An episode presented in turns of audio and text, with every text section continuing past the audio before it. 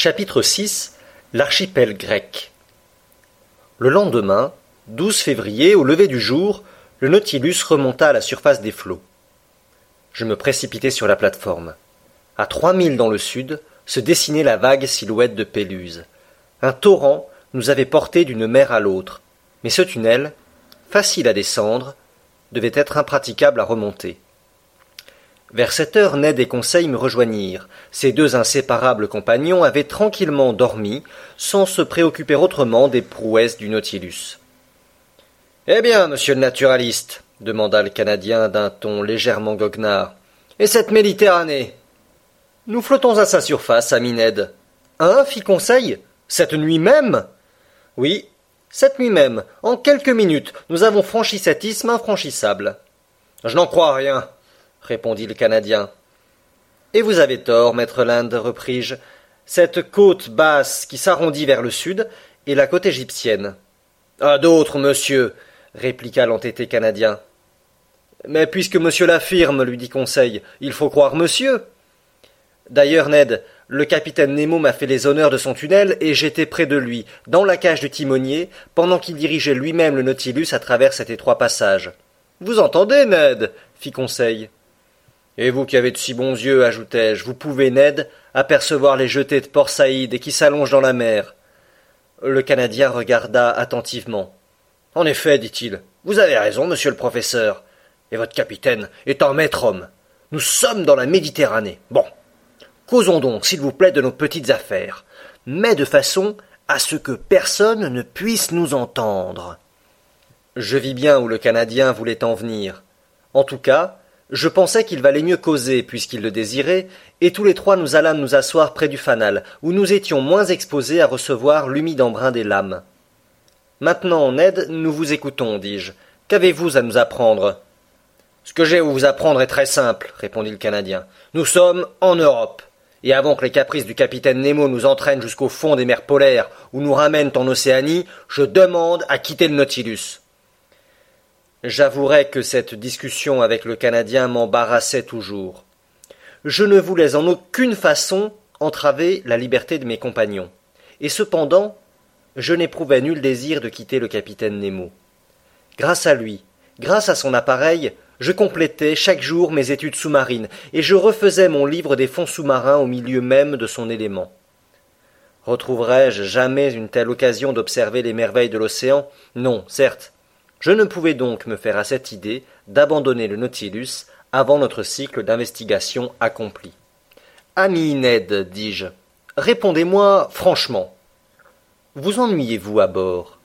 Regrettez-vous que la destinée vous ait jeté entre les mains du capitaine Nemo? Le Canadien resta quelques instants sans répondre, puis se croisant les bras. Franchement, dit-il, je ne regrette pas ce voyage sous les mers. Je serais content de l'avoir fait, mais pour l'avoir fait, il faut qu'il se termine. Voilà mon sentiment. Il se terminera, Ned. Où et quand Où Je n'en sais rien. Quand Je ne peux le dire. Ou plutôt, je suppose qu'il s'achèvera, lorsque ces mers n'auront plus rien à nous apprendre.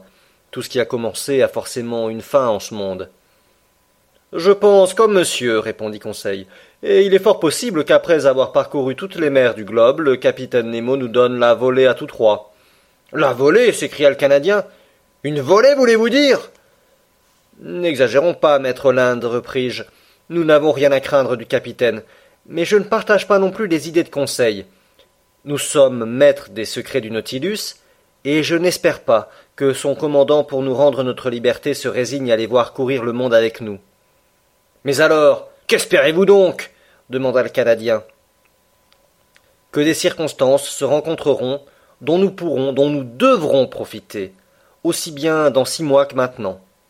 Ouais, fit Ned Land. Et où serons-nous dans six mois, s'il vous plaît, monsieur le naturaliste? Peut-être ici, peut-être en Chine, vous le savez, le Nautilus est un rapide marcheur. Il traverse les océans comme une hirondelle traverse les airs, ou un express les continents. Il ne craint point les mers fréquentées. Qui nous dit qu'il ne va pas rallier les côtes de France, d'Angleterre ou d'Amérique, sur lesquelles une fuite pourra être aussi avantageusement tentée qu'ici? Monsieur Aronnax, répondit le Canadien, vos arguments pêchent par la base. Vous parlez au futur. Nous serons là, nous serons ici. Moi, je parle au présent. Nous sommes ici, et il faut en profiter. J'étais pressé de près par la logique de Ned Land, et je me sentais battu sur ce terrain. Je ne savais plus quels arguments faire valoir en ma faveur. Monsieur, reprit Ned, supposons par impossible que le capitaine Nemo vous offre aujourd'hui même la liberté. Accepterez-vous? Je ne sais, répondis-je. Et s'il ajoute que cette offre qu'il vous fait aujourd'hui, il ne la renouvellera pas plus tard, accepterez-vous? Je ne répondis pas. Et qu'en pense l'ami Conseil? Demanda Ned Land. L'ami Conseil, répondit tranquillement ce digne garçon, l'ami Conseil n'a rien à dire. Il est absolument désintéressé dans la question. Ainsi que son maître, ainsi que son camarade Ned, il est célibataire. Ni femme, ni parents, ni enfants ne l'attendent au pays. Il est au service de monsieur, il pense comme monsieur, il parle comme monsieur, et, à son grand regret, on ne doit pas compter sur lui pour faire une majorité.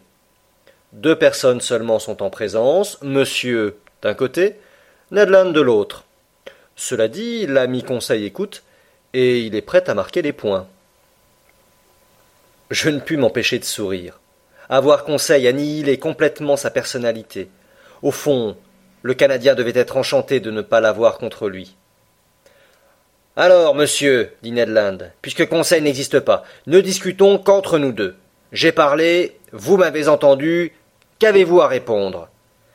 Il fallait évidemment conclure et les faux fuyants me répugnaient.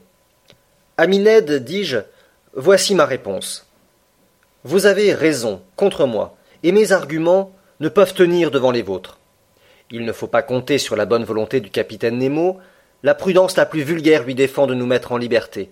Par contre, la prudence veut que nous profitions de la première occasion de quitter le Nautilus. Bien, monsieur Aronnax, voilà qui est sagement parlé.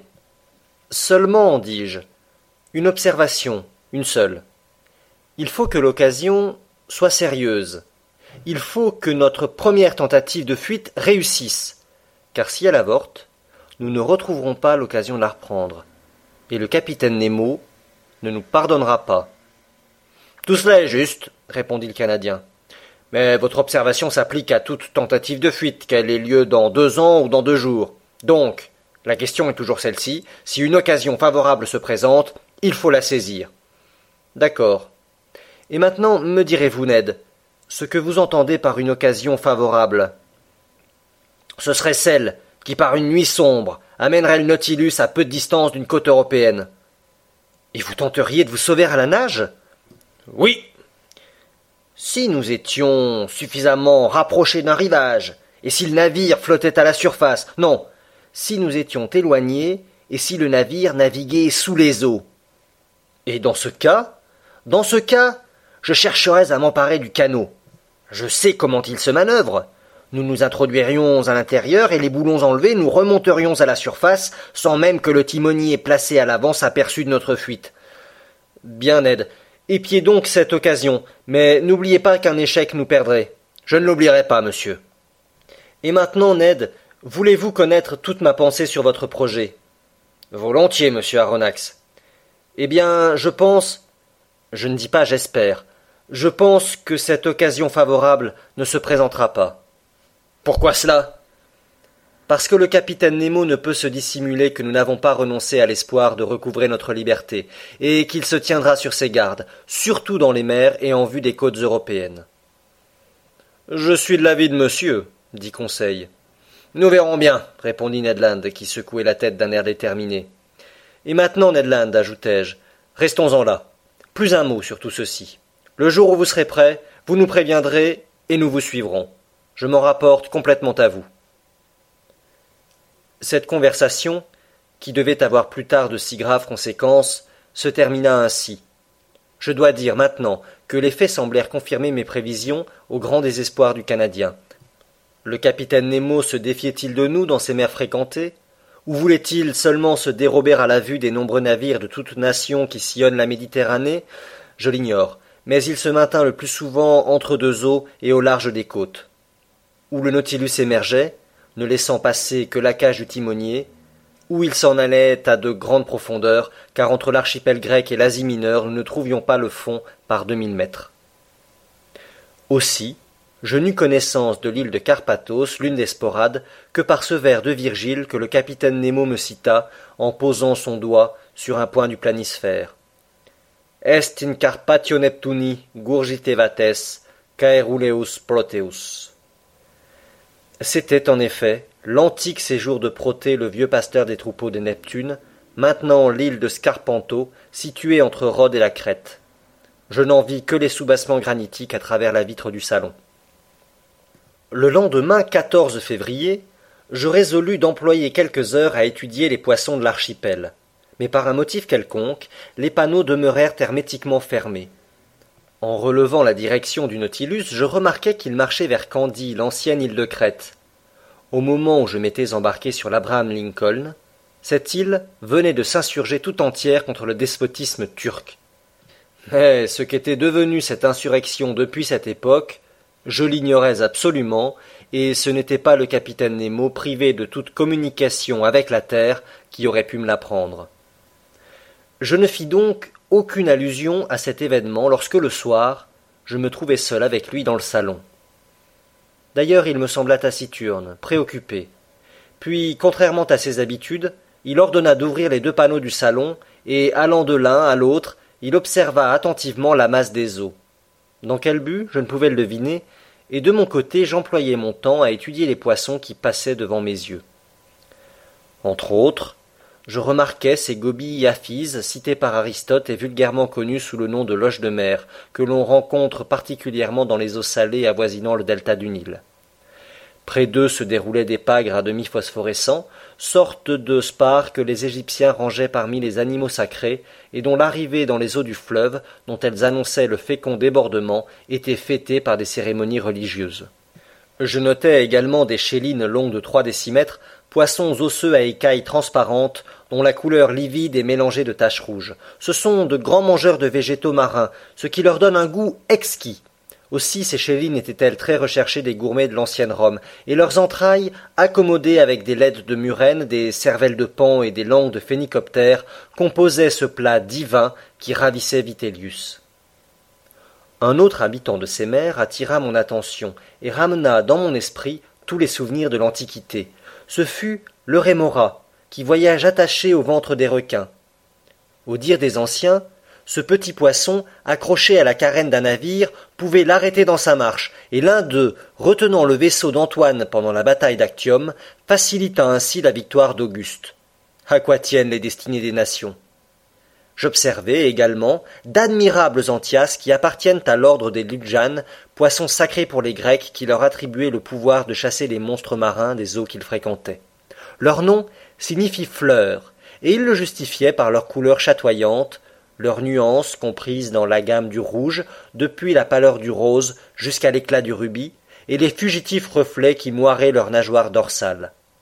Mes yeux ne pouvaient se détacher de ces merveilles de la mer quand ils furent frappés soudain par une apparition inattendue. Au milieu des eaux, un homme apparut, un plongeur portant à sa ceinture une bourse de cuir, ce n'était pas un corps abandonné au flot, c'était un homme vivant qui nageait d'une main vigoureuse, disparaissant parfois pour aller respirer à la surface et replongeant aussitôt. Je me retournai vers le capitaine Nemo et d'une voix émue Un homme, un naufragé, m'écriai-je. Il faut le sauver à tout prix. Le capitaine ne me répondit pas et vint s'appuyer à la vitre. L'homme s'était rapproché, et la face collée au panneau, il nous regardait. À ma profonde stupéfaction, le capitaine Nemo lui fit un signe. Le plongeur lui répondit de la main, remonta immédiatement vers la surface de la mer et ne reparut plus. Ne vous inquiétez pas, me dit le capitaine. C'est Nicolas, du cap Matapan, surnommé le Pesque. Il est bien connu dans toutes les Cyclades. Un hardi plongeur. L'eau est son élément et il y vit plus que sur terre, allant sans cesse d'une île à l'autre et jusqu'à la crête. Vous le connaissez, capitaine? Pourquoi pas, monsieur Aronnax? Cela dit, le capitaine Nemo se dirigea vers un meuble placé près du panneau gauche du salon. Près de ce meuble, je vis un coffre cerclé de fer, dont le couvercle portait sur une plaque de cuivre le chiffre du Nautilus, avec sa devise Mobilis immobile. En ce moment, le capitaine, sans se préoccuper de ma présence, ouvrit le meuble, sorte de coffre-fort qui renfermait un grand nombre de lingots. C'étaient des lingots d'or. D'où venait ce précieux métal qui représentait une somme énorme? Où le capitaine recueillait-il cet or? Et qu'allait-il faire de celui-ci? Je ne prononçais pas un mot, je regardais. Le capitaine Nemo prit un ses lingots et les rangea méthodiquement dans le coffre, qu'il remplit entièrement. J'estimais qu'il contenait alors plus de mille kilogrammes d'or, c'est-à-dire près de cinq millions de francs. Le coffre fut solidement fermé, et le capitaine écrivit sur son couvercle une adresse en caractères qui devait appartenir au grec moderne. Ceci fait, le capitaine Nemo pressa un bouton dont le fil correspondait avec un poste de l'équipage. Quatre hommes parurent, et non sans peine ils poussèrent le coffre hors du salon, puis j'entendis qu'ils le hissaient au moyen de palans sur l'escalier de fer. En ce moment le capitaine Nemo se tourna vers moi. Et vous disiez, monsieur le professeur, me demanda-t-il. Je ne disais rien, capitaine.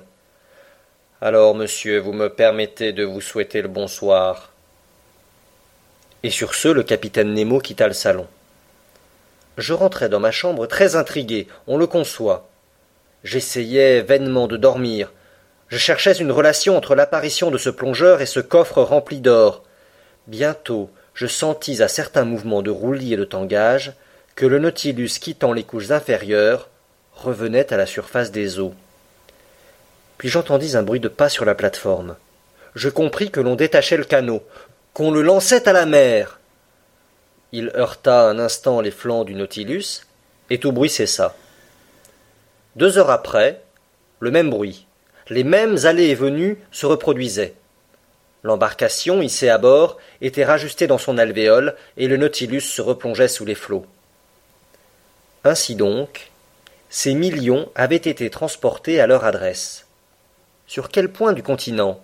Quel était le correspondant du capitaine Nemo? Le lendemain, je racontai à Conseil et aux Canadiens les événements de cette nuit, qui surexcitaient ma curiosité au plus haut point. Mes compagnons ne furent pas moins surpris que moi. Mais où prend-il ces millions? demanda Denland. À cela, pas de réponse possible. Je me rendis au salon après avoir déjeuné et je me mis au travail. Jusqu'à cinq heures du soir, je rédigeais mes notes. En ce moment, devais-je l'attribuer à une disposition personnelle? Je sentis une chaleur extrême, et je dus enlever mon vêtement de byssus. Effet incompréhensible, car nous n'étions pas sous de haute latitude, et d'ailleurs le Nautilus, immergé, ne devait éprouver aucune élévation de température. Je regardai le manomètre, il marquait une profondeur de soixante pieds, à laquelle la chaleur atmosphérique n'aurait pu atteindre. Je continuai mon travail, mais la température s'éleva, au point de devenir intolérable. Est-ce que le feu serait à bord me demandai-je. J'allais quitter le salon quand le capitaine Nemo entra. Il s'approcha du thermomètre, le consulta, et se retournant vers moi. Quarante-deux degrés, dit-il. Je m'en aperçois, capitaine, répondis-je, et pour peu que cette chaleur augmente, nous ne pourrons la supporter. Oh, monsieur le professeur, cette chaleur n'augmentera que si nous le voulons bien. Vous pouvez donc la modérer à votre gré non. Mais je puis m'éloigner du foyer qui la produit. Elle est donc extérieure? Sans doute. Nous flottons dans un courant d'eau bouillante. Est-il possible m'écriai-je? Regardez. Les panneaux s'ouvrirent, et je vis la mer entièrement blanche autour du Nautilus. Une fumée de vapeur sulfureuse se déroulait au milieu des flots qui bouillonnaient comme l'eau d'une chaudière. J'appuyai ma main sur une des vitres, mais la chaleur était telle que je dus la retirer. Où sommes-nous? demandai-je. Près de l'île Santorin, monsieur le professeur, me répondit le capitaine, et précisément dans ce canal qui sépare Néakameni de Paléakameni. J'ai voulu vous donner le curieux spectacle d'une éruption sous-marine.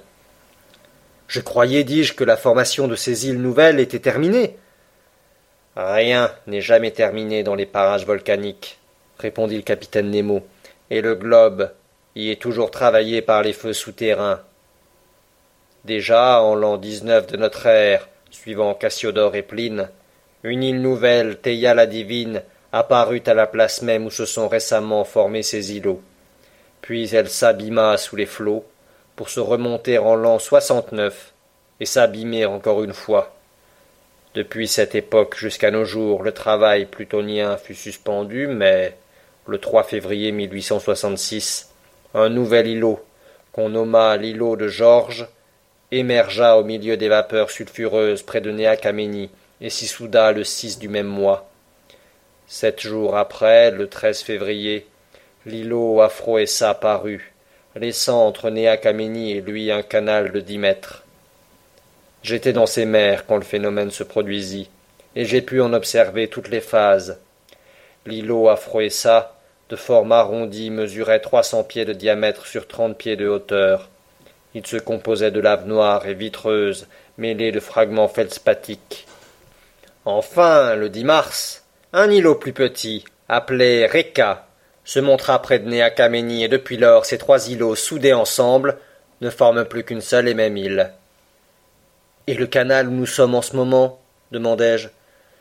Le voici, répondit le capitaine Nemo en me montrant une carte de l'archipel. Vous voyez que j'y ai porté les nouveaux îlots. Mais ce canal se comblera un jour.